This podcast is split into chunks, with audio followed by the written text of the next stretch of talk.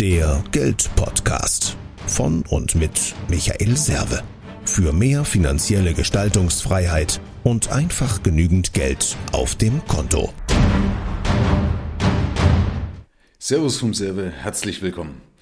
Ja, der Titel heißt ja, warum MacBook billig ist. Wie komme ich da drauf? Und zwar habe ich gestern ein YouTube-Video gesehen von jemand, der hat Tipps gegeben zum Geldsparen und hatte im Vordergrund zum Ablesen ein MacBook gehabt. Und dann waren Kommentare drunter, wie, ähm, ja, wenn schon jemand Tipps zum Sparen gibt und hat aber im Vordergrund irgendwie ein teures MacBook, das kann ich gar nicht voll nehmen.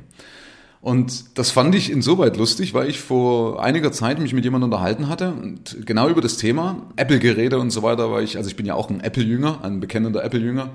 Also ich habe ein, ein, iMac 27 Zoll und ein äh, iPad und ein iPhone. Und äh, weil das einfach von der Kompatibilität und von der Handhabung einfach für mich einfacher ist. Ja? Äh, kann man sich darüber streiten, ist aber jetzt nicht das Thema. Sondern der Hintergrund ist, dass ich mich mit dem auch drüber unterhalten habe über den Preis. Ja, wie teuer ist eigentlich so ein MacBook oder ein MacBook Air oder sonst irgendwas? Und wenn man nämlich schlau ist, oder zumindest geht das jetzt hier für die Unternehmer, dann kostet das nämlich nichts. Ja, eigentlich kostet das nämlich gar nichts oder zumindest nur ein paar Mark. So, warum ist das so? Ich will das vorrechnen. Wenn du jetzt beispielsweise, du kaufst jetzt ein MacBook, sagen wir mal, kostet 3000 Euro das Ding, und schreibst es als Unternehmer ab. Wenn du jetzt einen vernünftigen Steuersatz hast, hast du einen Spitzensteuersatz, dann hast du ja, sagen wir mal, Kosten von ungefähr nur 1600 Euro. Ja, also so 40 Prozent, 42 Prozent kann ich ja steuerlich geltend machen. Also fast die Hälfte davon. Also habe ich ungefähr Kosten für das MacBook über, äh, über die drei Jahre von 1600 Euro. Ja, ich hoffe, du kannst mir da folgen. Also, kann das abschreiben über drei Jahre und demnach kriege ich ja praktisch dann den Steuervorteil und es macht so ungefähr 1400 Euro aus, also bleibe ich auf 1600 Euro sitzen. So, und die Besonderheit nämlich von Apple-Geräten ist, dass du nach drei Jahren die Dinger noch relativ gut verkaufen kannst. Ja, also die verlieren nicht so dramatisch am Wert wie jetzt beispielsweise Windows-Rechner oder Android-Geräte. Und wenn man jetzt mal reinschaut bei eBay Kleinanzeigen, kannst du so ein Ding privat verkaufen für 1500 Euro. Das heißt, wenn ich das jetzt verkaufe nach drei Jahren für 1500 Euro, dann hat mich das Teil jetzt in meiner Rechnung gerade mal 100 Euro gekostet. Also eigentlich nix, ja. Also billiger kommst du an Software nicht dran, äh, an Hardware nicht dran.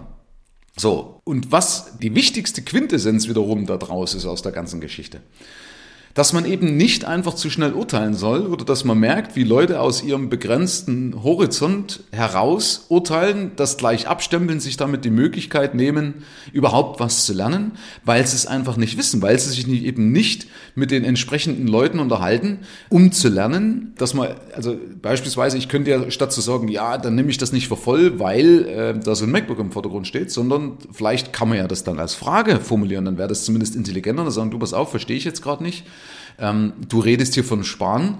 Wieso hast du ein MacBook im Vordergrund? Vielleicht, ich weiß ja nicht, ob der dann genauso rechnet wie ich, aber äh, vielleicht hätten sie das zumindest dann die Antwort bekommen und hätten was lernen können. So ist das Ding durch, ja, der, der ein bisschen was auf sich hält, fängt dann nicht an, sich zu rechtfertigen, ja, warum soll er auch sein Recht fertigen, ja. Ähm, das heißt, in dem Fall, bleib offen. Also einmal kannst du ja lernen, wie gesagt, dass Mac äh, oder dass Apple-Produkte gar nicht teuer sind, wenn man es vernünftig macht. Zumindest als Unternehmer, als Privatperson sieht das ein bisschen anders aus, weil ich natürlich den Steuervorteil nicht habe. Aber dass ich eben nicht zu schnell urteile, dass ich mir also damit oder um mir nicht die Chance zu nehmen, etwas zu lernen. Und äh, solche Tipps nur bekommst, wenn du dich mit den richtigen Leuten unterhältst. Herzlichen Dank fürs Rein und Hinhören. Ab hier liegt's an dir. Bis zum nächsten Gig. Dein Michael Serve, Deutschlands Fuck You Moneymaker. Mehr Informationen findest du im Internet unter mehrvomgeld.de.